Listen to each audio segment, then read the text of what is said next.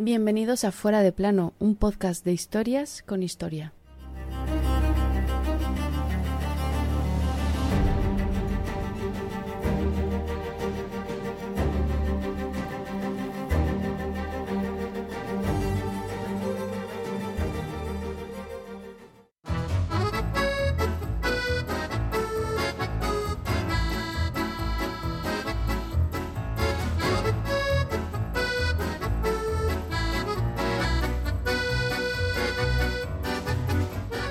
Dos tipos sin escrúpulos, un cardenal bobo y pagafantas y una reina odiada por el pueblo son los protagonistas absolutos de nuestro capítulo de hoy.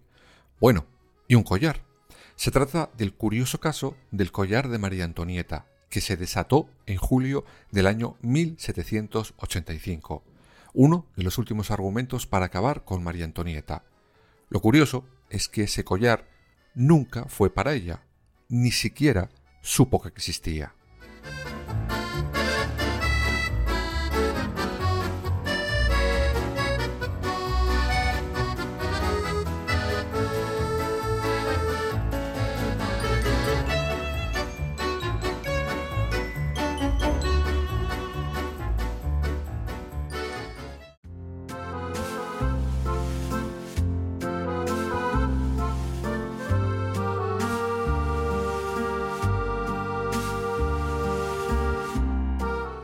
Antes de conocer a los protagonistas de este caso, vamos a explicar un poco qué ocurría en la Francia de aquel 1785.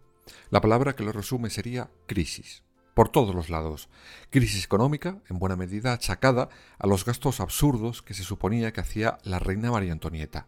Y sí, digo que se supone, porque como veremos más adelante esta temporada, era más fama que realidad. Lo que sí agravaba esa crisis económica era el costoso apoyo militar que el rey daba a las colonias americanas para que se independizaran de Gran Bretaña, mientras el pueblo se moría de hambre. Por eso los llamados jacobinos no quitaban ojo a esa monarquía tan despilfarradora. Precisamente por eso el asunto del collar que nos ocupa se usará para apuntalar el odio hacia la reina y el camino a la más que conocida Revolución Francesa. Aunque ni el collar era para ella, ni ella supiera nada del tema. Su nombre fue usado por los otros protagonistas. Conozcamos ya a la primera de ellas, Jean de Saint-Remy.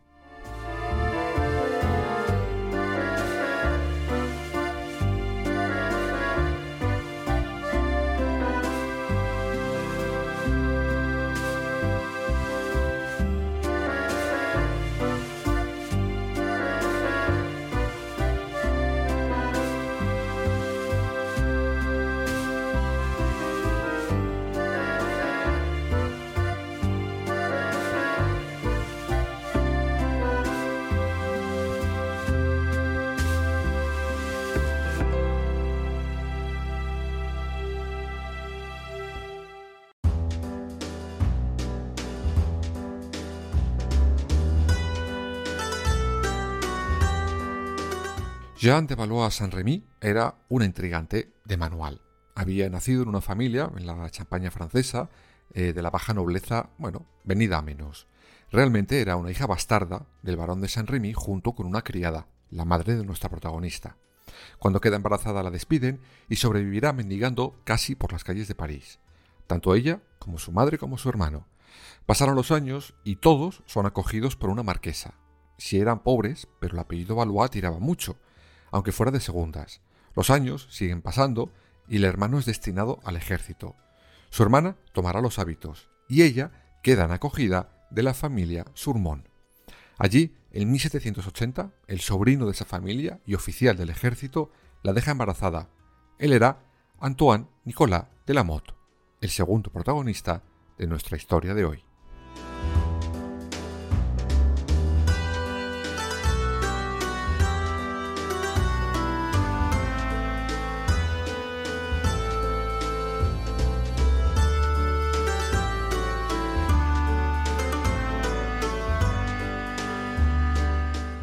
Nicolás de la Motte era oficial del ejército francés, con muy pocas luces, la verdad, y aunque Jean pensó en un primer momento que era alguien con dinero, pronto se dio cuenta que no tenía casi dónde caerse muerto. Una vez casados, dará luz a unos mellizos que nacieron sin vida. En ese momento se dieron cuenta que la maternidad no iba a ser el centro de sus vidas, y desde ese momento ambos empezarán a utilizar los títulos de condes de la Motte Valois. Sí, habían unido sus apellidos y se habían sacado de la manga un condado.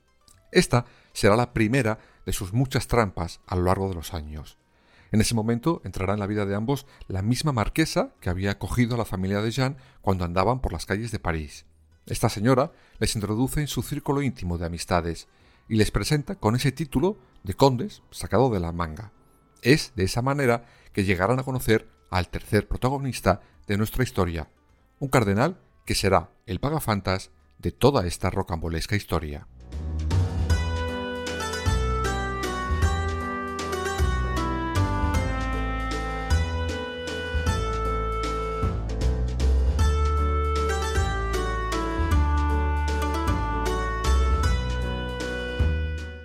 Louis-René Edouard de Rohan-Guémet era miembro de una familia aristocrática francesa de rancio abolengo, como ya habéis visto, y era cardenal y obispo de Estrasburgo.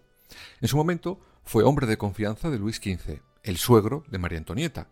Este le envía a la corte austriaca en misión diplomática. Sin embargo, su vida disipada le granjea enemigos, entre ellos la emperatriz María Teresa y su hija, la futura María Antonieta. Cuando se pone la corona de Francia, Luis XVI, este se acuerda del cardenal Rohan y le da muchos cargos. Uno de ellos será el de obispo de Estrasburgo. Pero esto no le vale al cardenal. Quería más. Quería ser el nuevo Richelieu. Pero mientras la ya reina María Antonieta le siguiera viendo con malos ojos, sabía que no podría ascender a ese cargo. Para ello decide irse a la corte y allí conocerá a nuestra amiga Jeanne, la supuesta condesa de Valois de la Motte. Ale, ya tenemos servido el timo de la estampita. Tenemos a los timadores y al pagafantas. Solo falta explicar de dónde sale el oscuro objeto del timo, el famoso collar de María Antonieta.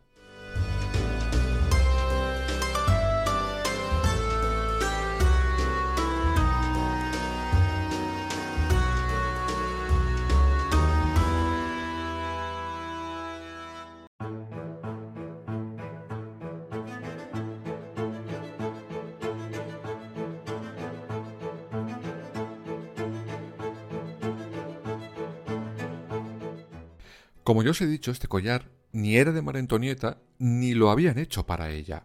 Este collar, eso sí, era fantástico, una auténtica obra de arte creada por los joyeros parisinos Boemer y Bassins. Consistía en borlas drapeadas, festones, colgantes y todo engarzado por enormes diamantes. Era una obra de arte, que hoy en día costaría cerca de 9 millones de euros. Pero ¿quién encarga esa fantástica obra? Pues el mismísimo Luis XV, y lo hace para su amante Madame du Barry, su favorita. El collar debía superar a todos los demás, por eso tardan años en encontrar los diamantes adecuados. Pero claro, pasa el tiempo y en la vida ocurren dos cosas con las que ni los joyeros ni el rey contaban. Primero, fallece de repente Luis XV de viruela. Después, la amante es expulsada de la corte con viento fresco. Así pues, los joyeros se encuentran con una obra de arte carísima que no habían cobrado y no la iban a cobrar, pues el comprador había pasado a mejor vida y su destinataria había sido repudiada.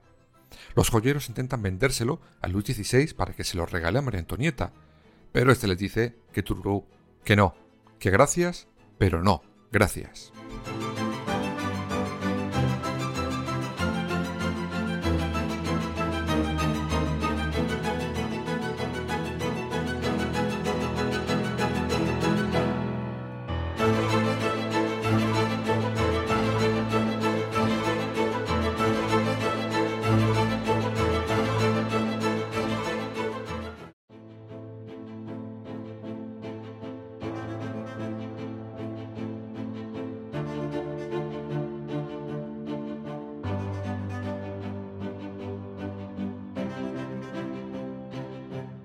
Vale, habíamos dejado a los condes de la Motte y al cardenal Rohan conociéndose. Pero ¿cómo llegan hasta ese collar?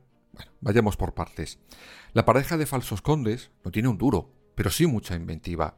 Jean hará correr el rumor de su estrecha relación de amistad con la mismísima María Antonieta. Algo falso de principio a fin. Esto llega a los oídos del cardenal, deseoso de congraciarse con la reina para ser el válido del rey.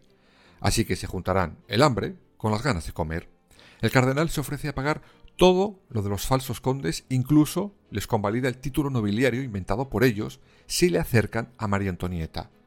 Pero ¿cómo lo haría nuestra estafadora? Ahí entra en juego el collar y sus creadores.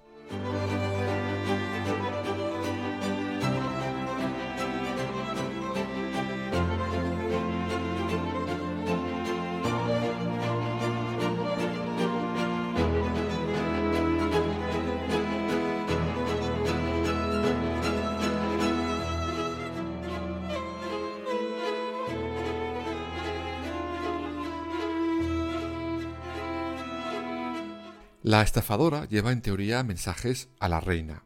La reina supuestamente se mostraba agradecida por las palabras del cardenal, pero le imploraba que saldara las deudas de los condes, cosa que el pagafantas hace. Pero el cardenal quiere pruebas. Para ello, Jean contrata los servicios de otro estafador que escribirá una nota con la supuesta letra de la reina. El cardenal la lee y le encanta. En ella la supuesta reina accede a un encuentro con él pero si antes paga nuevas deudas de los condes. El tonto del cardenal no se da cuenta de la firma de esa nota. La rúbrica como María Antonieta de Francia. La verdadera reina solo firmaba con su nombre de pila, sin más. Pero si María Antonieta no tenía ni idea de ese timo, ¿con quién se iba a entrevistar el cardenal? Pues con una prostituta,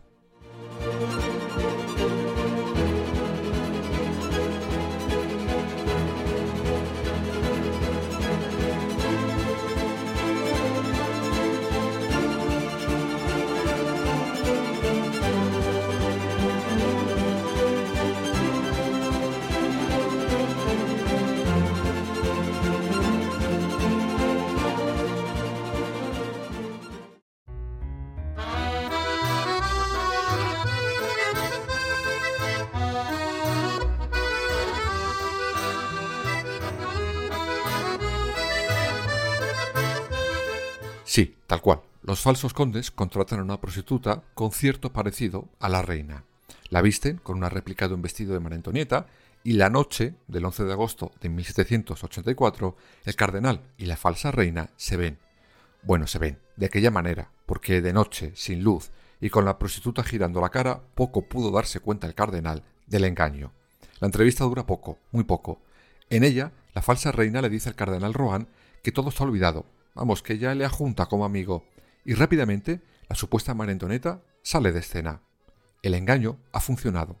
Ahora Jean de Lamotte pondrá la segunda parte del timo, el collar.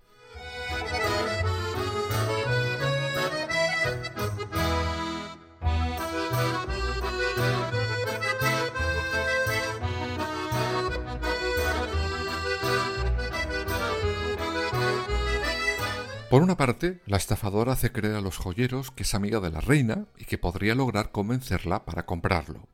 Por otro lado, sugiere al tonto del cardenal que María Antonieta se había enamorado de esa obra de arte, pero que tal y como estaban las arcas reales no tenía un céntimo para comprarlo. Que si a alguien se lo regalaba, estaría tan agradecida.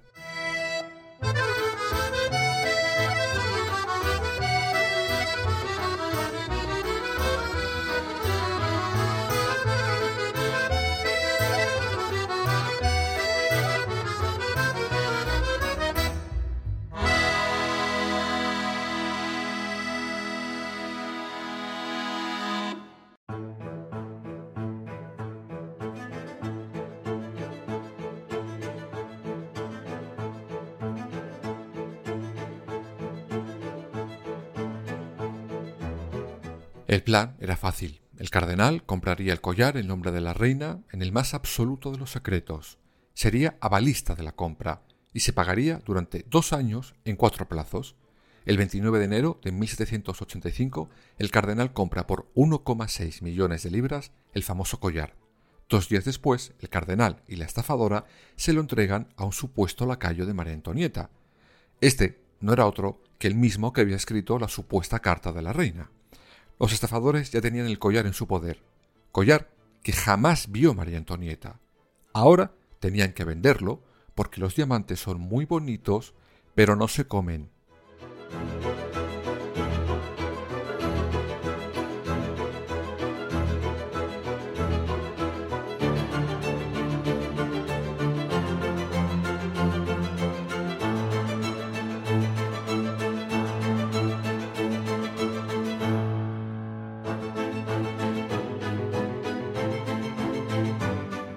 Separan los diamantes y los reparten.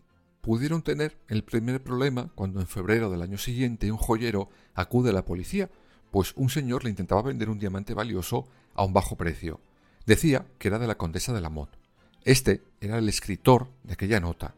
Pero el caso quedó en nada, pues la supuesta condesa no había denunciado ningún robo. Jean envía a su marido a Londres para vender el resto de los diamantes. Allí pensó que nadie les pillaría. Parecía que habían triunfado. Se retiran a vivir de lujo. Pero el problema llega con algo evidente. El primer pago del acuerdo con los joyeros. Llega la fecha y estos no reciben ni un euro.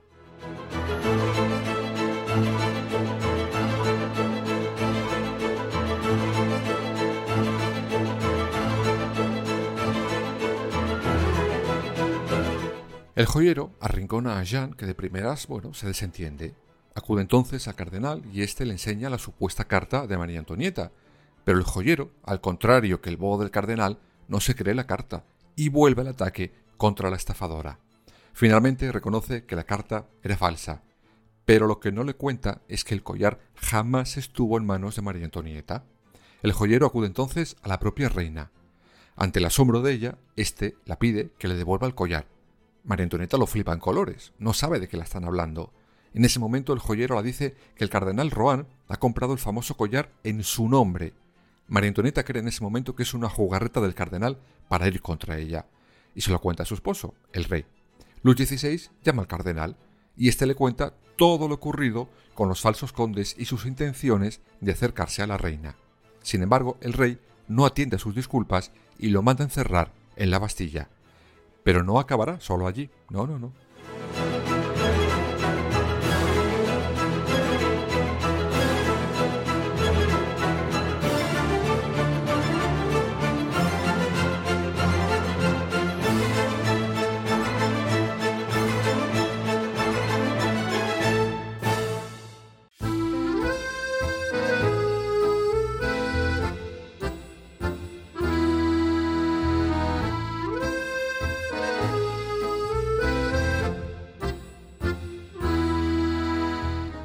Por fin, Jean, la estafadora, es detenida y encarcelada, y todos serán juzgados el 29 de mayo de 1786.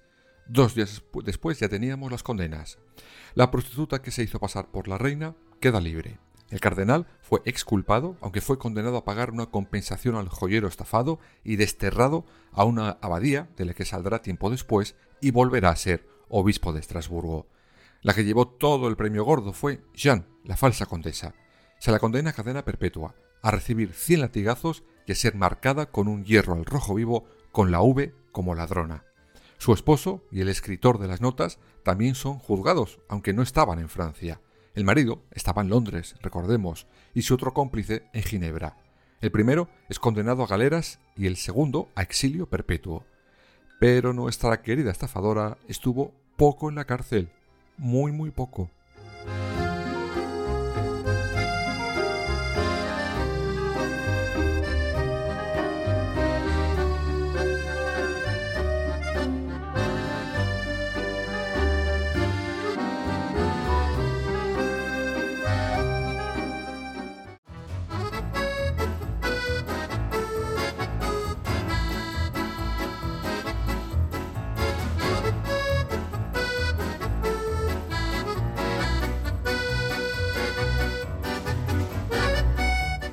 Tampoco, tampoco como solo seis meses, porque de allí escapará junto con una compañera disfrazadas de hombres, y se marcha a Londres con su marido.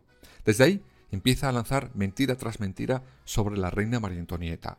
Publica unas memorias en donde muestra a una reina dada a todo tipo de excesos. Esta fama ya la tenía ella, y esta señora acrecenta esto con sus palabras. La timadora ayuda a acabar con María Antonieta. De hecho, la rancia aristocracia, en vez de cerrar filas con su reina, lo hará con el pagafantas del cardenal Rohan. Estos ven que a uno de los suyos le han humillado y culpan de todo a una reina extranjera y derrochona. Finalmente, cuando la Revolución Francesa triunfa, la condesa, convertida en ciudadana de la Motte, es requerida de nuevo en París, aclamada por los revolucionarios con todos los honores, pues la llaman última víctima de la última reina. Pero para entonces Jean de la Motte padecía ya fuertes trastornos mentales. En 1791, creyendo que los partidarios monárquicos la iban a justiciar, se lanza al vacío desde su casa de Londres. Y así acabó la rocambolesca historia de dos timadores, un pagafantas y una reina que es condenada por querer un collar que nunca fue para ella, que nunca vio y que nunca quiso.